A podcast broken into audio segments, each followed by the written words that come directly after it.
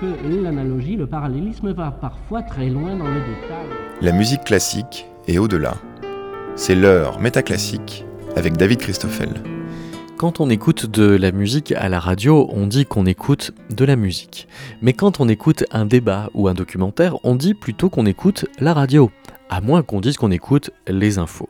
On peut évidemment en déduire que la musique est une chose bien différente des infos, mais on peut aussi comprendre que la radio est aussi une chose bien différenciée des seules infos ou de la stricte musique.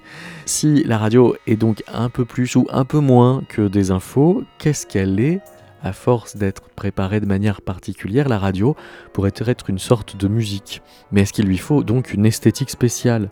À moins que l'art radiophonique et les arts sonores qui s'en suivent soient à compter parmi les musiques expérimentales. Bref, à force d'interroger la musique par les moyens propres de la radio, Métaclassique célèbre son centième numéro en consacrant la question à partir de quand la radio s'écoute en tant que radio comme de la musique. Pour cela, nous entendrons au cours de cette émission Gérard Pelé qui a fait paraître aux éditions de l'Armatan le livre Autour de l'esthétique expérimentale et nous serons accompagnés pendant toute cette centième heure de métaclassique par Loïc Bertrand qui a soutenu une thèse à l'université Paris Diderot dans laquelle il fait une archéologie des arts sonores. This is the BBC calling.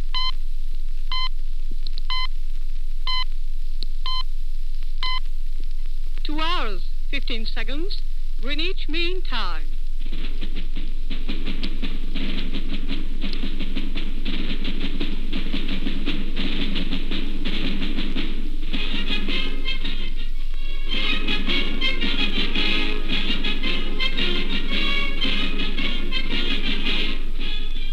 L'horloge parlante, Odéon 84.0, n'est-ce pas?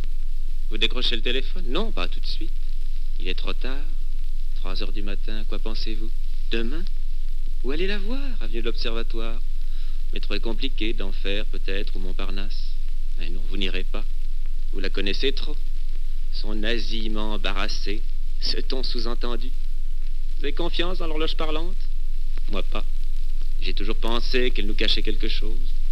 Écoutez encore.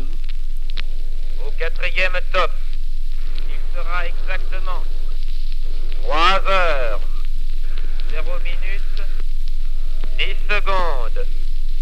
Ce n'est pas vrai Ce n'est pas vrai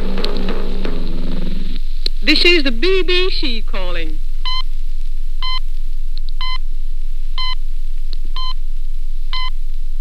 Two hours, 15 seconds, Greenwich Mean Time. Cette autre voix, toute proche, la contredit. Londres, ce n'est pas loin. Et que serait-ce? De Moscou, de Delhi, de Sydney et de Santiago du Chili Mais n'anticipons pas. Trois heures du matin. Vous dormez, vous? Mais pas tout le monde, pas le reste du monde. New York ne dort pas, New York est au théâtre. Delhi se réveille, les petits Chinois vont en classe, les petits Chiliens font leur prière du soir. Et chez nous, c'est la nuit. Il y a seulement les rêves, les incidents, les drames de la nuit. À Villa Coublé, un avion que le mauvais temps empêche d'atterrir. Rue Blomet, un enfant qui naît. Ailleurs, une jeune femme dont le sommeil est encore plein des cauchemars de Ravensbrück. Une heure du monde. C'est de tout cela qu'une heure du monde est faite.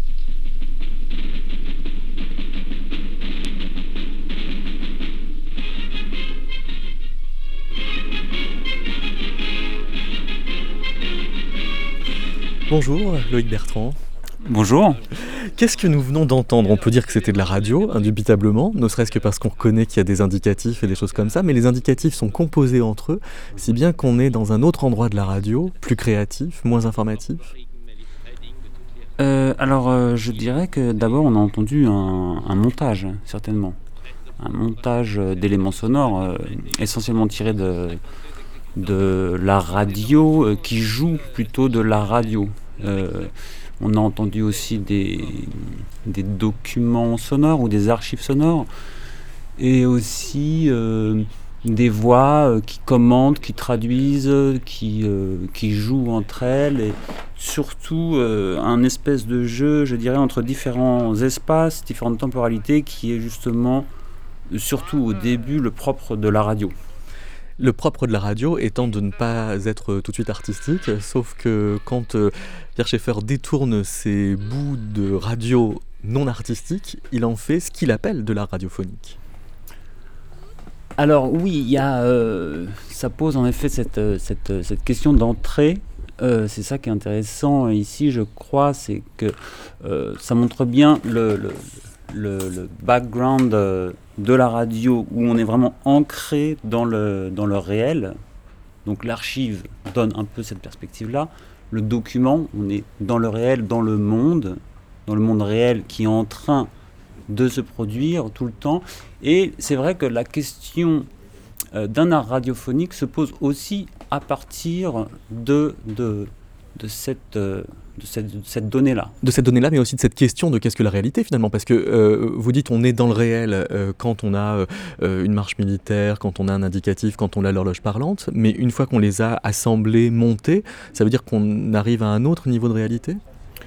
Alors, euh, bon, là, on va un peu vite déjà, mais, mais euh, oui, tout à fait. Je, je pourrais dire oui, simplement, c'est, euh, je dirais qu'on on est, on a un ancrage dans le réel, ce qui ne veut pas dire que euh, on a simplement le réel qui se donne euh, directement, puisque tout ça, c'est aussi une mise en scène, Euh, mais on est plus ancré dans le réel, disons que si on écoutait même une retransmission radio- radiophonique d'un concert dans, dans une salle de, de concert classique. Donc ça veut dire que euh, d'une certaine façon, Pierre Schaeffer a l'ambition en faisant ce type euh, de, de collage, de, de montage, de, composition, euh, de effectivement mieux renseigner le réel qu'un journaliste. Euh, C'est-à-dire qu'il se pose, ce montage traduit aussi euh, les, questions qui- qu'il se pose un peu à, à cette période-là, donc certainement euh, au sortir de la guerre, euh, je ne sais pas exactement la date de, ce montage, mais euh, qui doit composer pour penser un art radiophonique, qui est d'ailleurs très problématique même pour lui, qui doit euh, en tout cas composer avec avec, avec, avec tout ça, avec l'archive, le réel, le réel transformé, la transformation du réel. Et le, la question du son se pose justement là, peut-être pour lui, c'est comment, par exemple, à partir d'une archive euh, sonore donc, qui renvoie directement au réel, qui est vraiment un document brut, comment en faire quelque chose d'autre. Archive a la même racine que archéologie. Vous êtes l'auteur d'une thèse qui s'intitule Vers une archéologie des arts sonores. Euh, pourquoi vous avez préféré le mot archéologie à le mot histoire, par exemple? Alors en fait, c'est un, un peu un aboutissement de, de, de- pas mal de, temps, de problèmes, de questions. euh, euh, mais pour euh, le dire simplement, j'ai préféré le terme archéologie. C'était en fait pour faire face, si vous voulez, à la dispersion des arts sonores. C'est-à-dire dispersion surtout par rapport à, la diversité des, pratiques et des disciplines où on la retrouve. C'est-à-dire, euh, ne concerne pas, ou les ne concernent pas uniquement la radio, mais euh, la performance, le théâtre, euh, la musique aussi, le cinéma et beaucoup d'autres lieux. Donc, euh, si vous voulez, le- la question d'une histoire est problématique puisqu'elle elle suppose déjà une, euh, non seulement une continuité, un développement, mais aussi un espace euh, unifié de référence. Donc on peut par exemple poser la question du son dans la musique. Euh, c'est possible, mais je crois que pour euh, envisager la, la- la- la formation de quelque chose comme les arts sonores, on est obligé de regarder au-delà de la musique, donc de l'espace euh, autonome de la musique. Et donc euh, la question de l'histoire est déjà problématique puisque on est obligé de composer avec euh, différents espaces qui n'appartiennent pas, qui n'ont pas forcément les mêmes temporalités et développement. Et même des espaces euh, géographiques, puisque en Allemagne on a parlé d'électronique music, pendant qu'aux États-Unis on parlait de tape music. En anglais, des fois on dit sound art, en allemand on dit Klangkunst pour parler d'art sonore. Toutes ces appellations, elles sont récentes et recouvrent des réalités qui sont pas toutes radiophoniques. Ah non, non, loin de là. C'est euh, c'est L'art sonore euh, euh, comme euh, notion est, très problématique. Moi, je l'utilise en fait comme cadre général pour poser une question. La, question pour réfléchir sur un problème, le problème d'une cohérence, de la cohérence en fait entre, entre différentes pratiques qui pourraient être pensées ensemble, mais qui appartiennent à des disciplines très différentes ou très novatrices. Donc voilà, mais en soi, la question d'un art sonore est très problématique puisque euh, en tout cas, certainement, ça, n'appartient pas seulement à l'art euh, radiophonique. On va écouter euh, une pièce qui est composée pour la radio, mais on pourrait presque dire en même temps pour le cinéma. C'est une pièce de 1930 qui s'intitule, on va dire en anglais, en français, Weekend, mhm. et qui est de Walter Ruttmann.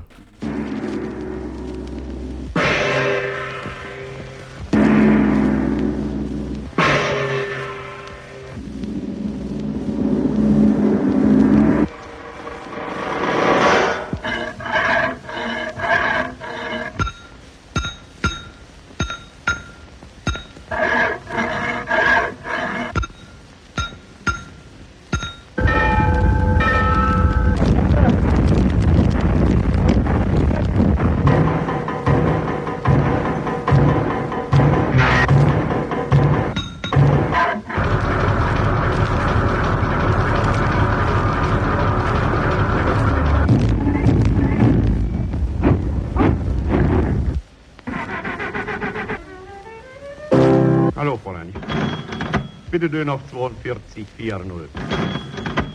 Erlkönig.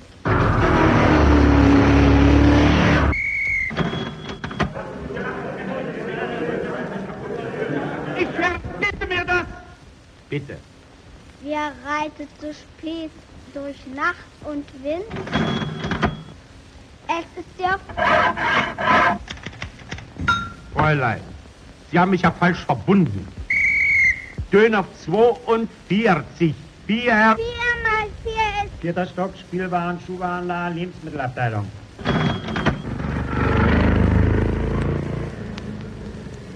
Bitte, erlauben Sie mir doch. Und erlauben wir uns? Erlauben Sie mal. Wie ebenso dringend wie höflich. Hallo, Fräulein. Mein Sohn.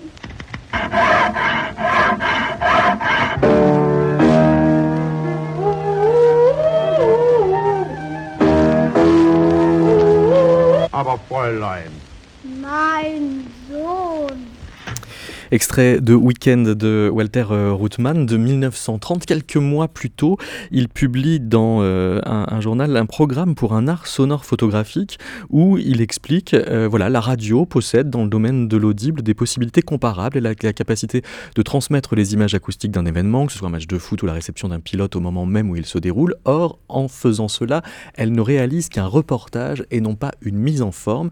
Et il va définir le Hörspiel de cette façon-là.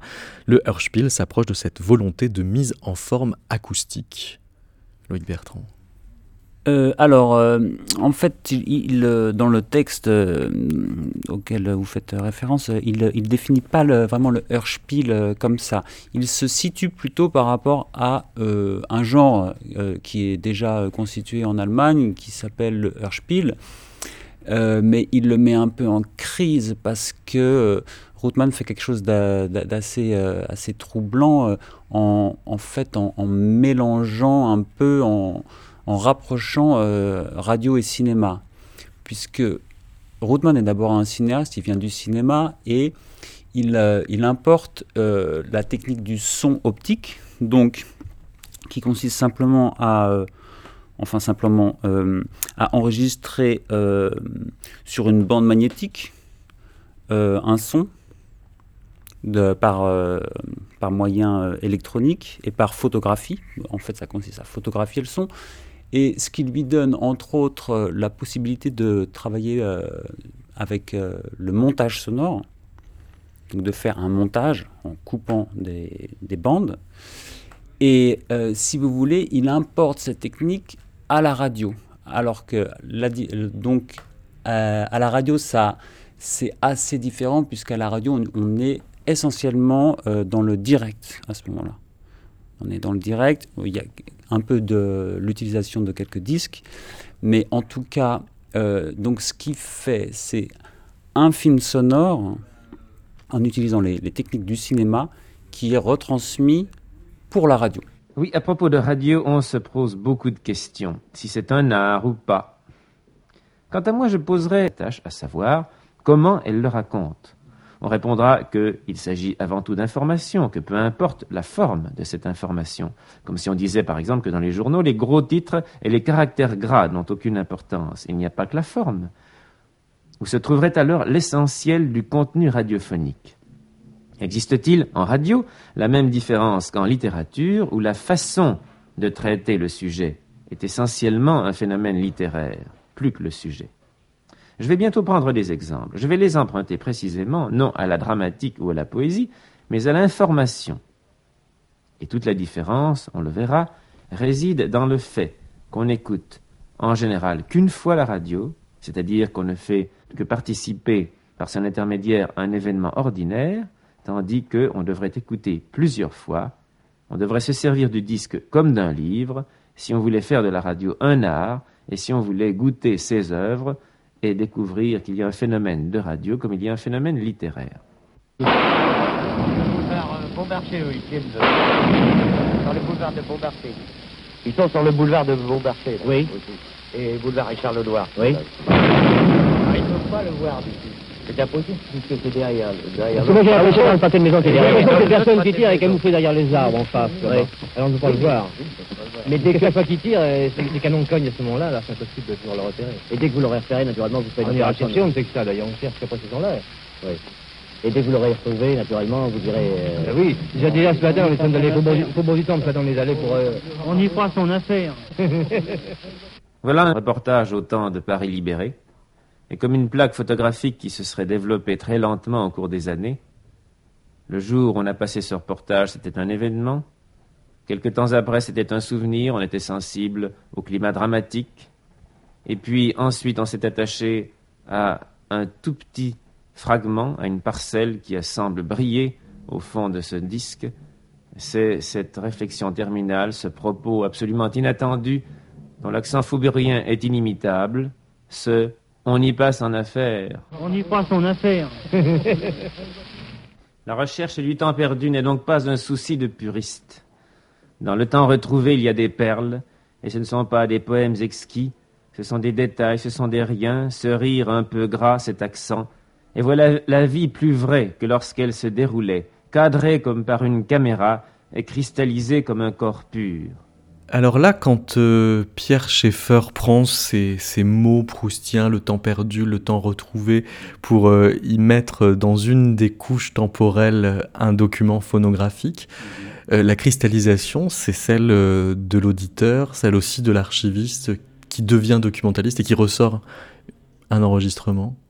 Euh, oui, la cristallisation, je pense qu'elle opère à la fois euh, par rapport à la manipulation du document, donc euh, la réécoute, mais aussi la sélection d'un segment qui peut être de plus en plus court en l'occurrence, et à travers ce processus de réécoute et de manipulation, euh, un- une écoute précisée aussi. Euh, donc ça réfère aussi le cristal, la cristallisation à, l'écoute, donc au travail de l'écoute qui, qui, qui va être très important pour, pour Schaeffer.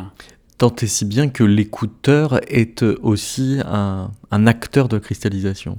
Tout à fait. ouais. Mais alors quand il parle de ce cristal qui se dépose quasiment dans le document, c'est une question de, de durée ou c'est une question de manipulation documentaire de cet enregistrement? Euh, C'est une question de, de durée, je pense, parce que euh, c'est intéressant de, de- de savoir qu'il utilise aussi le concept de cristal de temps pour euh, définir les boucles, les boucles sonores. Donc les premières procédures spécifiques à la musique concrète, il les appelle aussi, ils produisent, les boucles sonores produisent aussi des cristals de temps. Et là, pour le coup, on retrouve les deux, plans euh, de l'opération. C'est à la fois une segmentation, c'est-à-dire une, euh, coupure d'un d'un segment assez court, euh, inférieur à une seconde, mais qu'on peut répéter, donc une boucle sonore, telle qu'il décrit dans À la recherche de la musique concrète et euh, à travers la répétition d'une boucle aussi euh, l'écoute qui évolue, qui change. C'est toujours à ces deux niveaux que, ça, que ça se passe. Attention, la suite de l'entretien n'est pas la même sur le canal gauche et le canal droite. Soit vous écoutez les deux en stéréo, soit vous choisissez. Soit vous choisissez.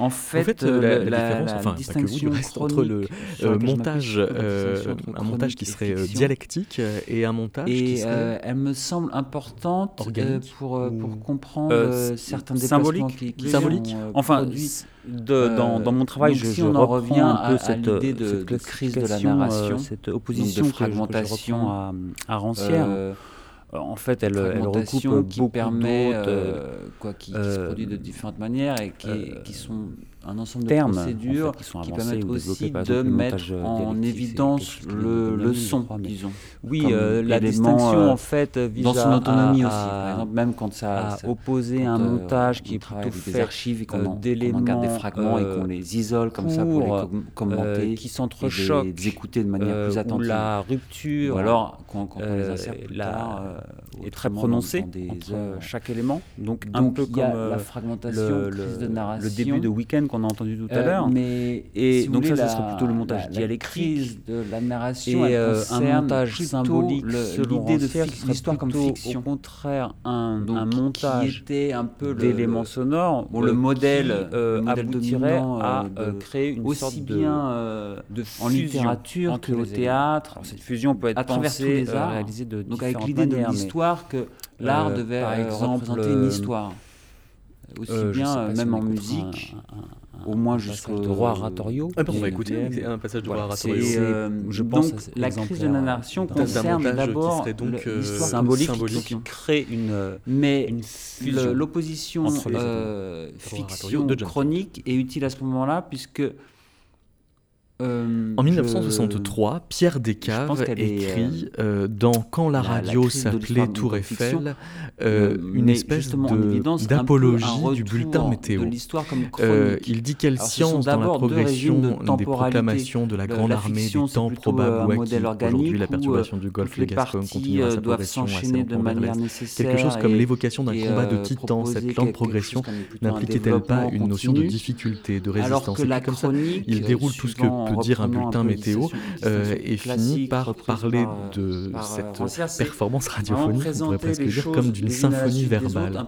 On a donc là un objet qui est, tout à fait informationnel, mais qui euh, est pris dans une façon de se déposer dans l'oreille qui est organisée par des dispositifs radiophoniques, qui finit par pouvoir s'entendre quasiment comme de la littérature pour euh, Pierre Descartes par exemple, ou j'imagine pour n'importe quel auditeur, même des années 1920. Donc il n'y a pas un acteur en faisant référence au bulletin météo. Oui. Oui, des, années 1930, des années 1920, il écrit ça en 1963, mais il donc parle de la période où la radio s'appelait Tour Eiffel. Il a cette phrase aussi à quel poète inconnu, à quel artiste était confiée la rédaction de ce poème Et même des détails mhm. insignifiants. Oui, je pense que ça, c'est un peu une question des questions inaugurales de la radio. Euh, puisque la radio euh, les premières de, productions de, des, éléments provenant de, beaucoup de sources différentes, et de la les idéalement ou euh, théoriquement, comme fiction, fait vraiment place de les faire entendre en même temps, une autre idée de l'histoire, produire un lieu chronique, tout où peut s'entendre. à la fois.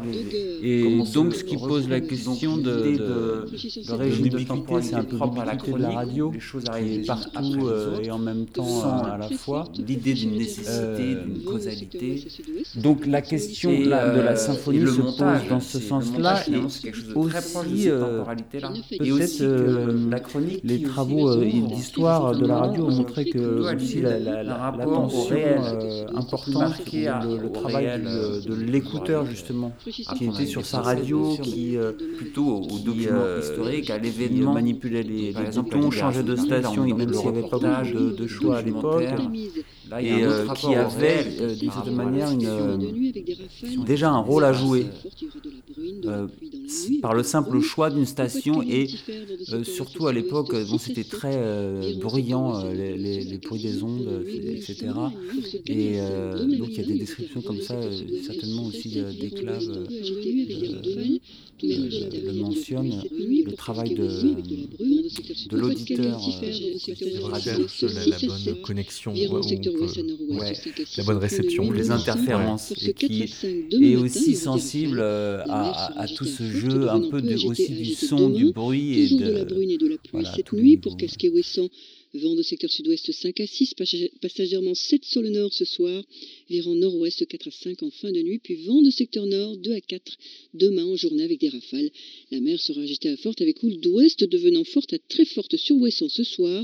Il y aura de la brune et de la pluie cette nuit. Pour Iroise, vent de secteur sud-ouest 4 à 5 virant secteur nord en fin de nuit, puis vent de secteur est à nord-est 3 à 5 demain en journée. La mer sera forte par houle de nord-ouest. Le, le, le paradoxe, euh, quand on fait de l'archéologie euh, des médias, c'est qu'on tombe par exemple sur l'année 1877, année où Charles Cros euh, invente, entre autres, il n'est pas le seul, le, le, phonographe, et qui est aussi l'année euh, des travaux importants de Helmholtz euh, en physiologie de l'écoute musicale. C'est une synchronie qu'a relevé Gérard Pelé, que j'ai pu interroger, et qui est l'auteur d'un récent essai qui s'intitule Autour d'une esthétique expérimentale paru chez l'Armatan.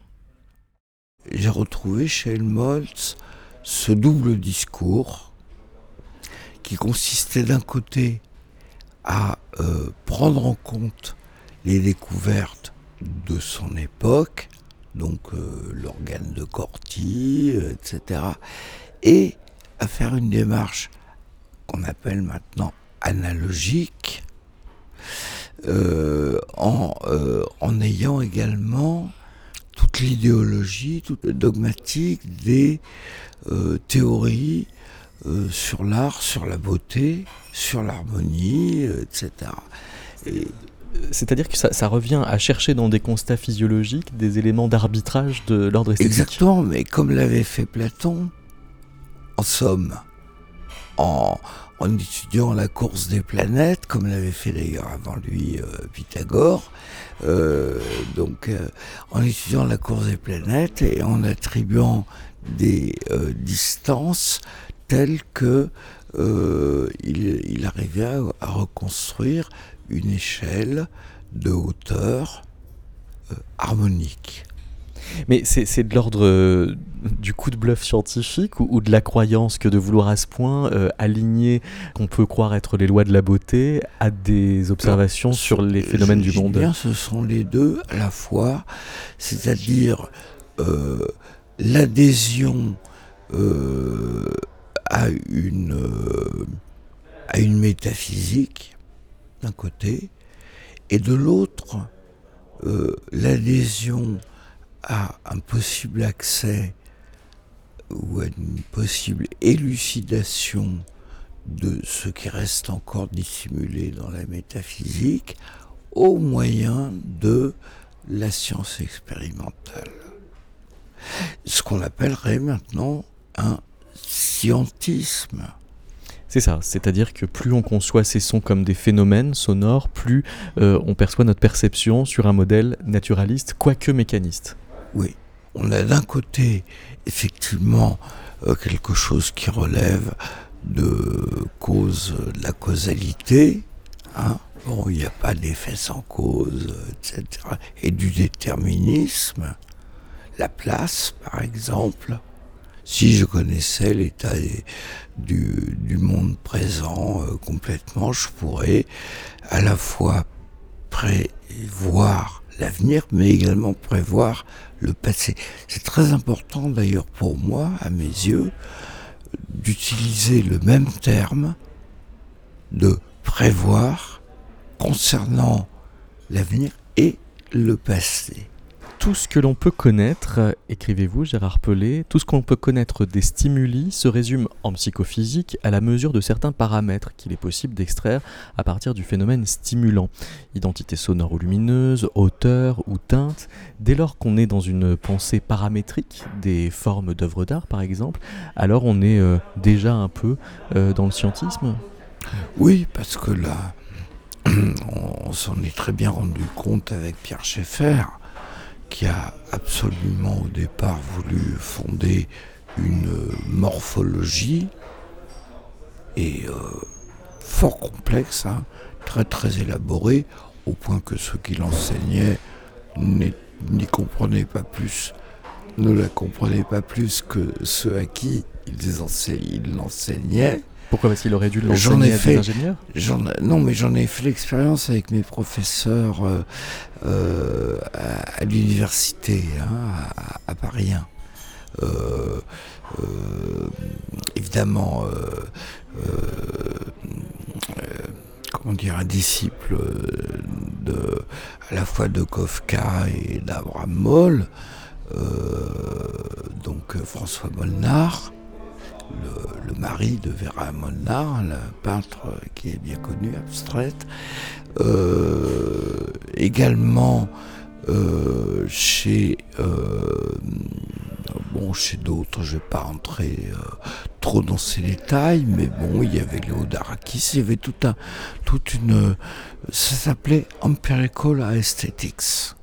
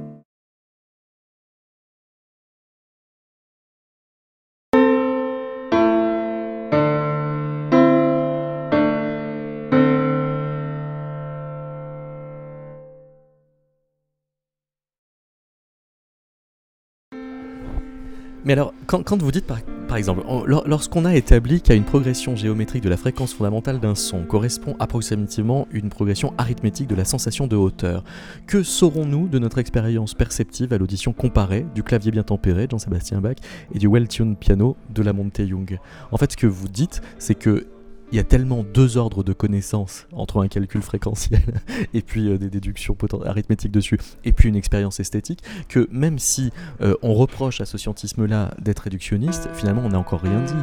Absolument. Lorsque j'ai entendu ce Tune Piano euh, à la galerie d'Ongui, chez Jacques Dongui, rue de la, de la Enquête, qui en avait les disques noirs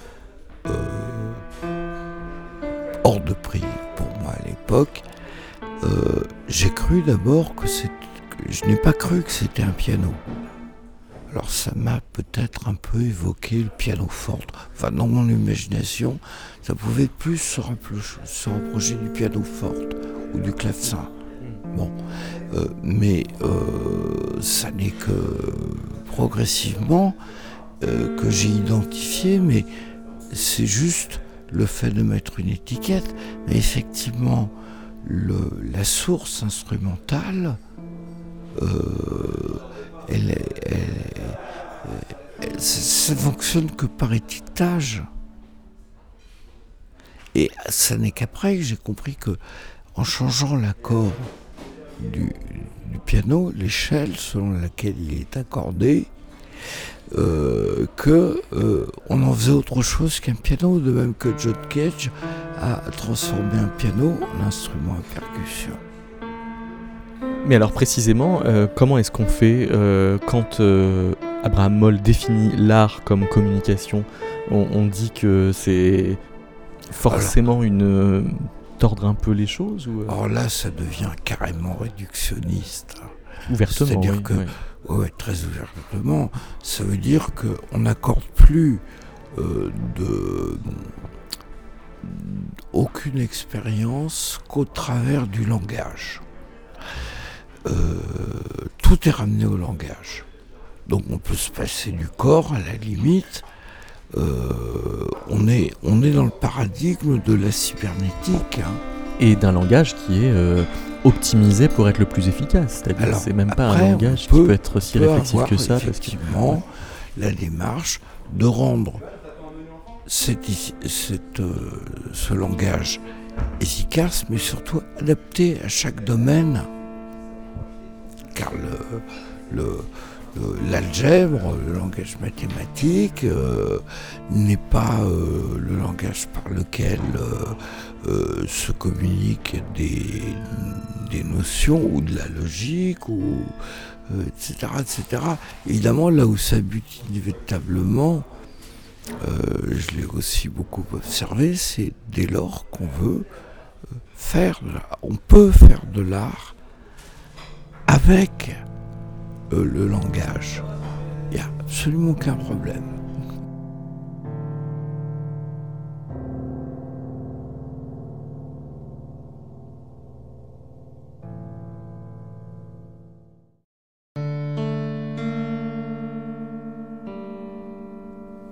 Loïc euh, Bertrand, en, écho au propos de Gérard Pelé, à propos de l'art euh, cybernétique, de l'art défini comme euh, information, quand on est dans l'art sonore et justement pas forcément dans, la musique, quand on fréquente cet entre-deux, c'est une façon de résister à cette espèce de, réductionnisme dont on a parlé? Ah oui, je crois que la question, la, distance de l'art par rapport à- au langage est, fondatrice pour, euh, pour l'art sonore. C'est-à-dire que je ne vois pas comment euh, l'art peut être euh, assimilé à une communication. C'est oui, plutôt problématique. C'est-à-dire que il y a plutôt, même en ce qui concerne le son et les arts sonores, c'est plutôt un postulat selon lequel, disons que le, le son, c'est ce qui résiste, et notamment à la, à la communication. Ce qui ne veut pas dire qu'on est dans le non-sens et l'incommunicable, euh, mais euh, y a, ça résiste. Et ça résiste au schéma classique dominant qu'on connaît aujourd'hui de la communication.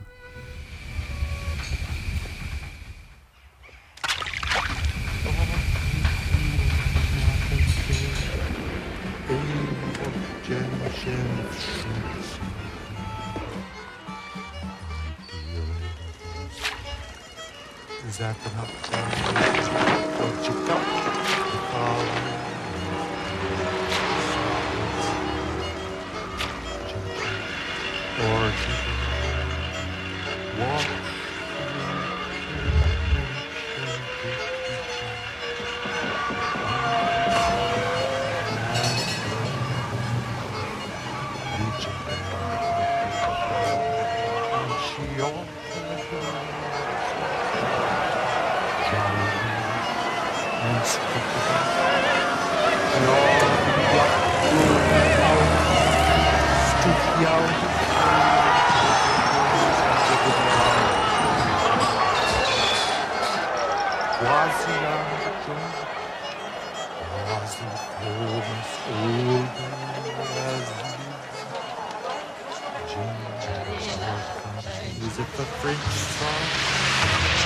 This is the grandma.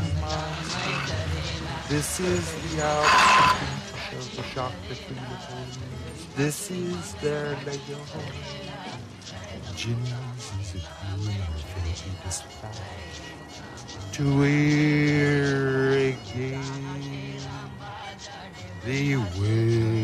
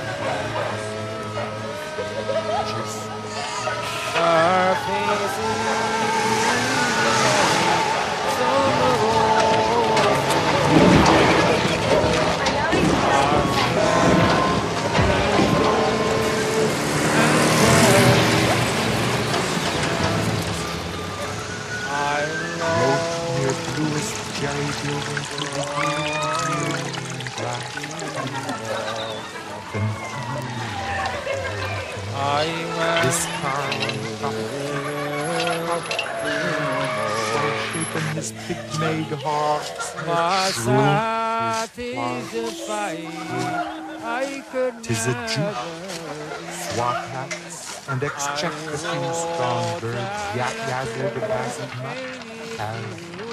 a hesitancy. I come from Ra in my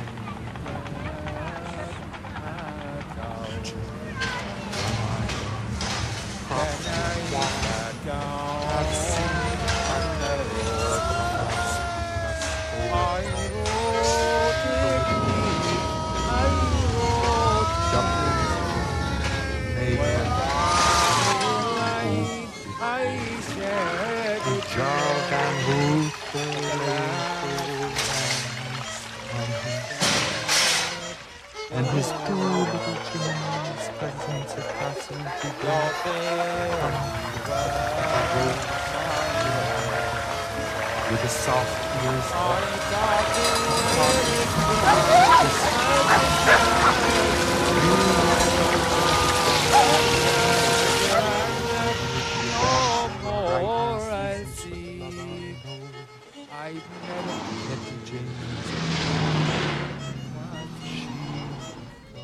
Les premières euh, minutes de oratorio de John Cage, il y a quand même le mot oratorio, ça veut dire que cette fois euh, c'est davantage de la musique, mais au nom de quoi, Loïc Bertrand?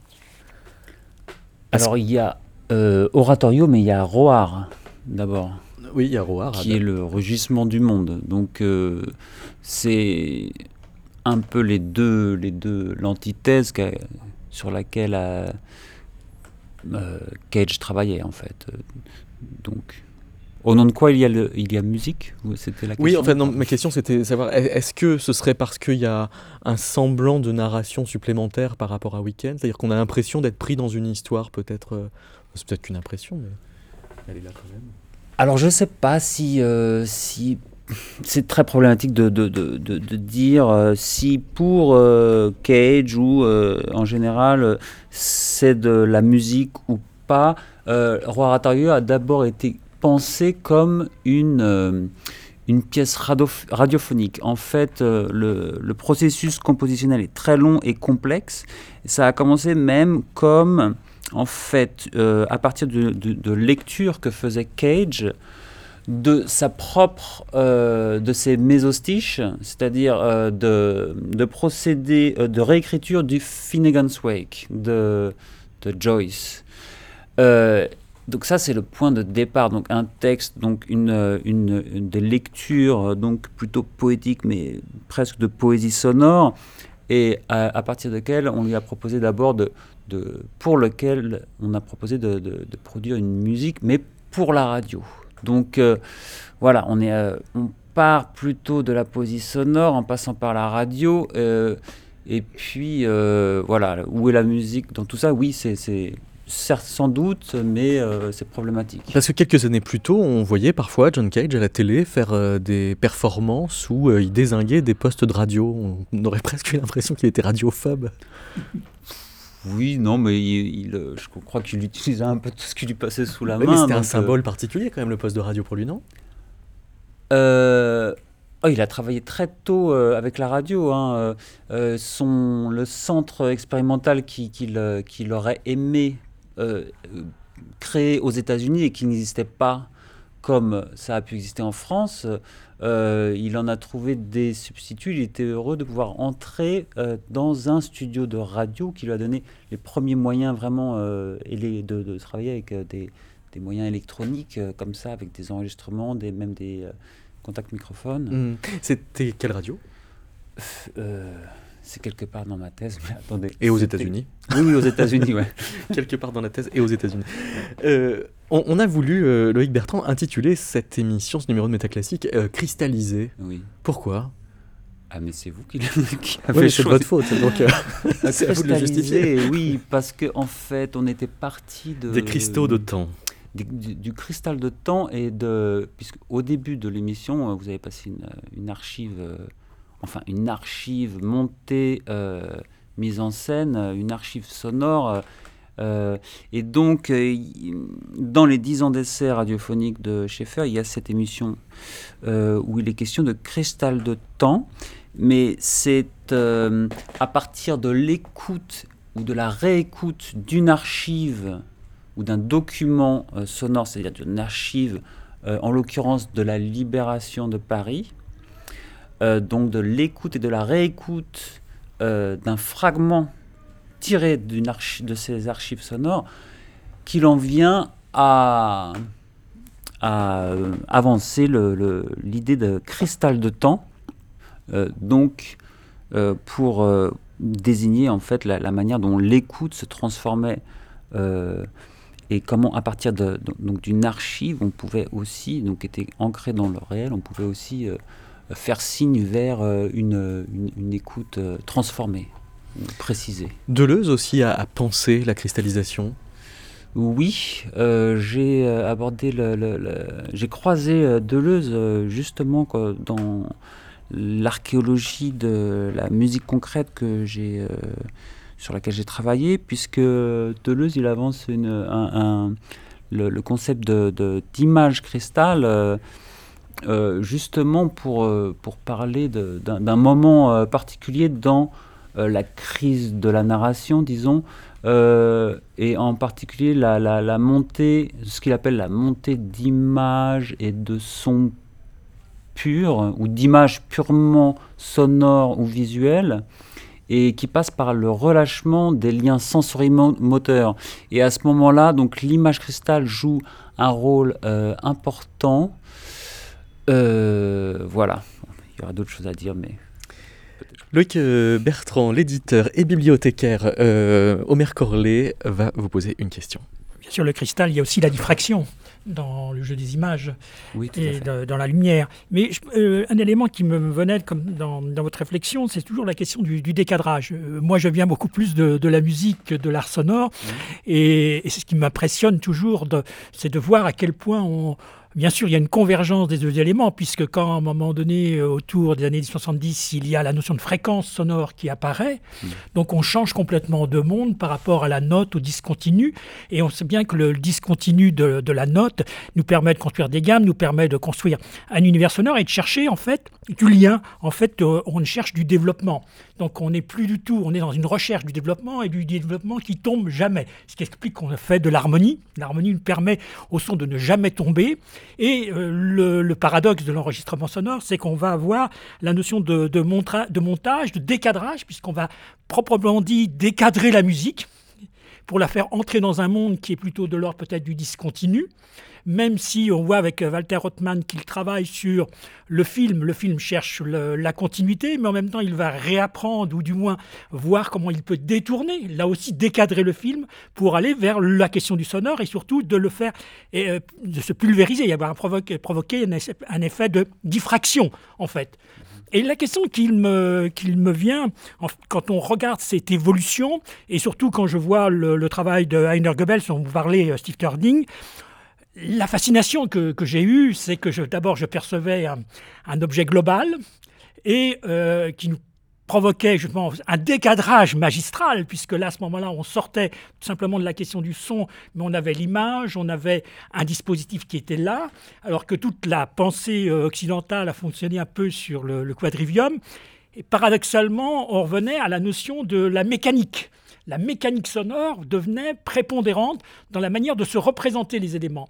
Et la difficulté que l'on avait, c'est la recherche de, la synthèse, mais en même temps, l'idée de se perdre et d'avoir quand même un élément de narration, ne l'oublions pas, à travers le texte, Steve Ter, c'est quand même un, romancier qui fabrique des, des, Même s'il a un regard, je dirais, euh, du réel, très proche du réel. C'est vraiment un, auteur de l'écriture du réel. Il y avait chez lui quand même la question d'un temps assez unifié, paradoxalement. Je pense qu'il avait un, imaginaire de, son temps et que ce que je puis avoir dans la lecture des textes que j'ai eus de lui, par-delà cet fractionnement, il y avait la question de, l'unité.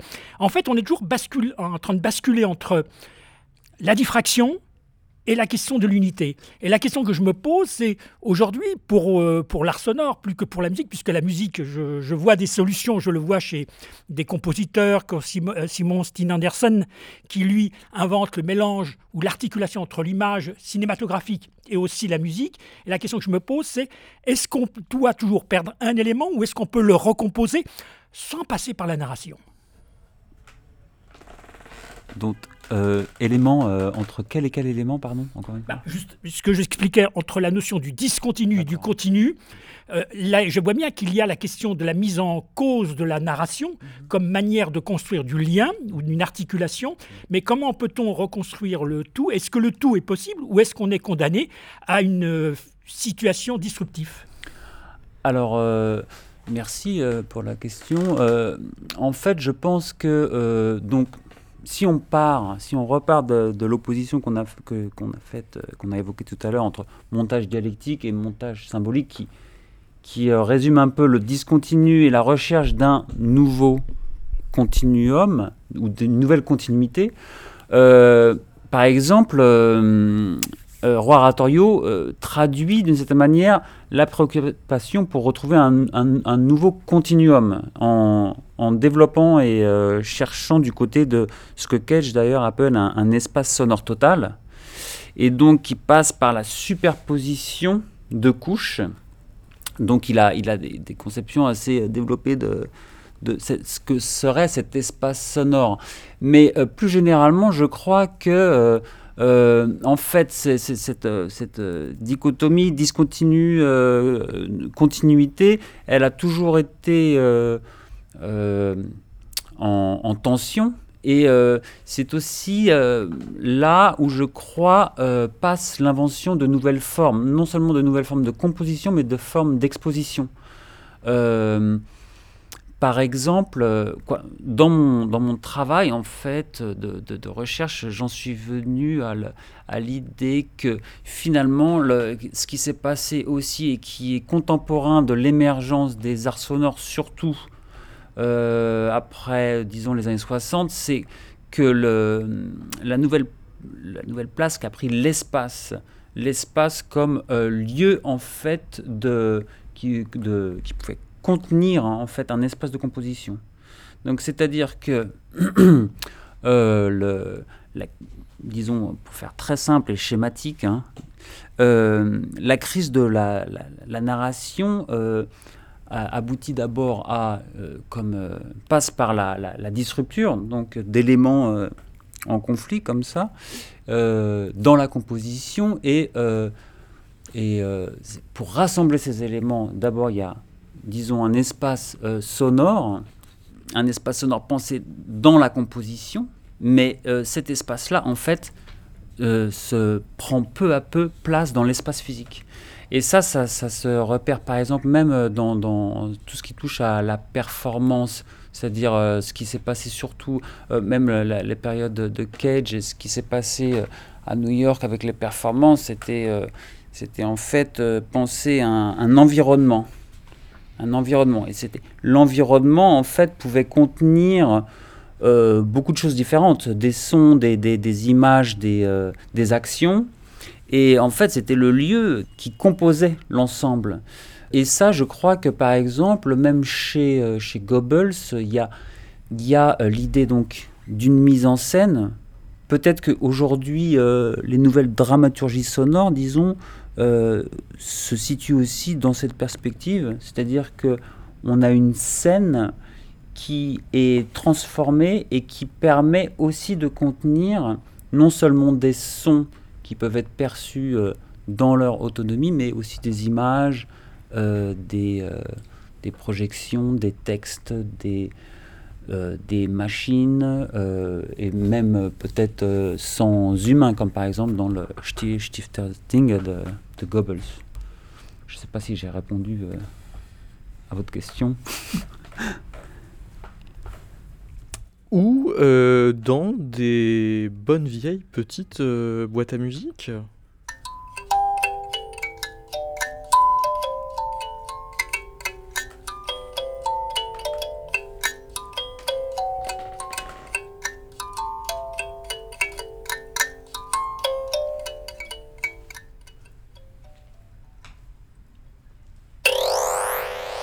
Omer a, prononcé le, mot euh, mécanique. Euh, Loïc, euh, vous avez prononcé le mot machine. Ça donne envie de faire un petit mouvement archéologique sur l'affaire des, arts mécaniques. Est-ce qu'on peut dire, euh, Omer, avant que Loïc ne réponde, pour compléter donc ma question, que ça démarre avec l'encyclopédie au XVIIIe siècle?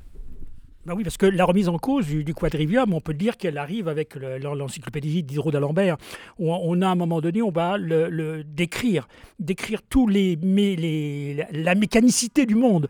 Le monde dev- devient une mécanicité, mais en fin de compte, c'est la résultante de Newton et du travail newtonien, où on a une mécanique du ciel qui est là, et elle va se retrouver évidemment du côté aussi bien de la musique que des autres arts. Et la question qui, me, qui vient quand même, c'est comment peut-on euh, expliquer ce, ce- basculement qui est vraiment fondamental, puisqu'elle commence là, mais elle va euh, perdurer avec les techniques d'enregistrement, avec tous les, les- la technologie industrielle, tout le, le 19e siècle va être l'ère de la mécanisation. Loïc Bertrand, est- est-ce que, si je veux recompléter le complément de question, euh, est-ce que les, arts sonores alors essayent de euh, faire un mouvement de décompensation par rapport à la mathématisation du réel? Non, mais la, question des arts, euh, des arts mécaniques est, centrale dans, dans, mon, sujet. Et en fait, je l'ai abordé en considérant que la, la- radio et le cinéma font partie des arts mécaniques. Et pour moi, euh, c'était important de faire une distinction en fait entre art, euh, art mécanique et art mimétique. Donc, classiquement, là, la musique serait du côté des arts, euh, des arts mimétiques. Euh, même si ça, ce serait sujet à discussion, mais dans les classifications des arts, je crois que c'est le cas. Et par contre, la radio et le cinéma sont définitivement du côté des arts mécaniques, non seulement parce que ce sont des techniques, mais aussi parce que euh, la manière dont euh, euh, ils sont travaillés, en fait, le type de travail. Et en fait, cette distinction-là, je pense que généralement, on pourrait dire qu'il y a une, tension entre ces, ces deux arts, ces deux types d'arts, et que le- les arts sonores résultent, entre autres, notamment d'un conflit et d'une reconfiguration de, de ces rapports. Euh, On va se quitter avec euh, un extrait de, de Williams Mix euh, de, de John Cage. Merci beaucoup, Loïc Bertrand. Merci, David Christoffel. Pour réécouter cette émission, vous pouvez taper cristallisé dans la case recherche de metaclassique.com. À bientôt.